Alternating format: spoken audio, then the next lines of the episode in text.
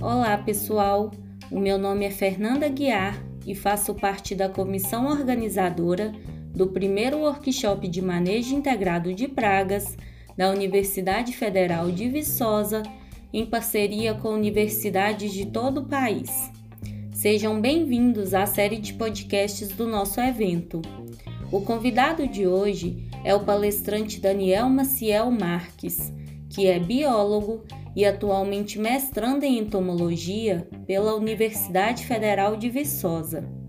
O convidado falará um pouco para nós sobre os programas de manejo de pragas vetoras de fitopatógenos, que será o tema de uma das palestras ministradas no evento. Fique à vontade, Daniel.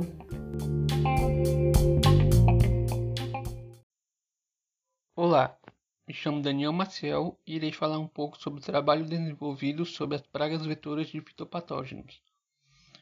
Primeiro, quem são as principais pragas vetoras?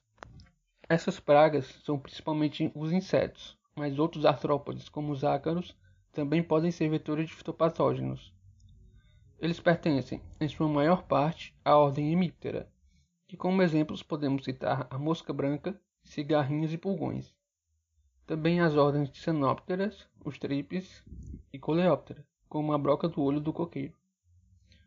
Esses vetores transmitem diversas doenças causadas por vírus, bactérias, nematóides e outros fitopatógenos, que causam doenças como mosaico dourado, enfesamento, meleira e greening.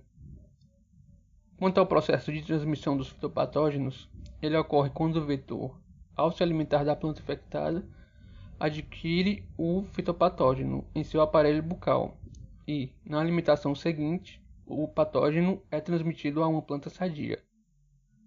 Os modos de transmissão, no entanto, são mais complexos e se dividem em três grupos: não persistentes, semi-persistentes e persistentes. Essas pragas atacam preferencialmente as folhas de plantas jovens, mas podem atacar também outros órgãos e em outros estádios fenológicos, dependendo da biologia do vetor. De forma geral, tendem a atacar as plantas em temperaturas mais quentes, Planos de amostragem e nível de dano econômico foram elaborados para algumas pragas vetoras de fitopatógenos, sendo elas a mosca branca, Bemisia tabaci, a cigarrinha Imposca cranberry e o Trips Frankiniella schutzi.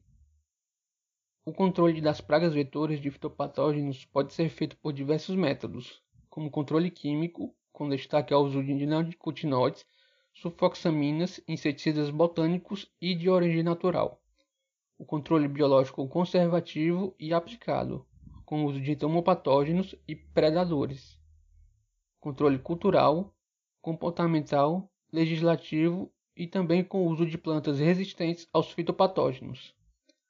Para saber mais, participe do primeiro workshop de manejo entregado de pragas.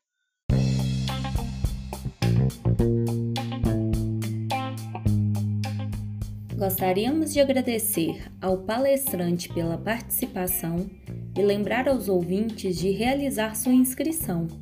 O link está na descrição do podcast.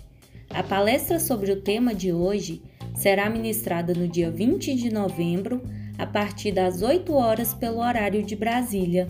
Não percam!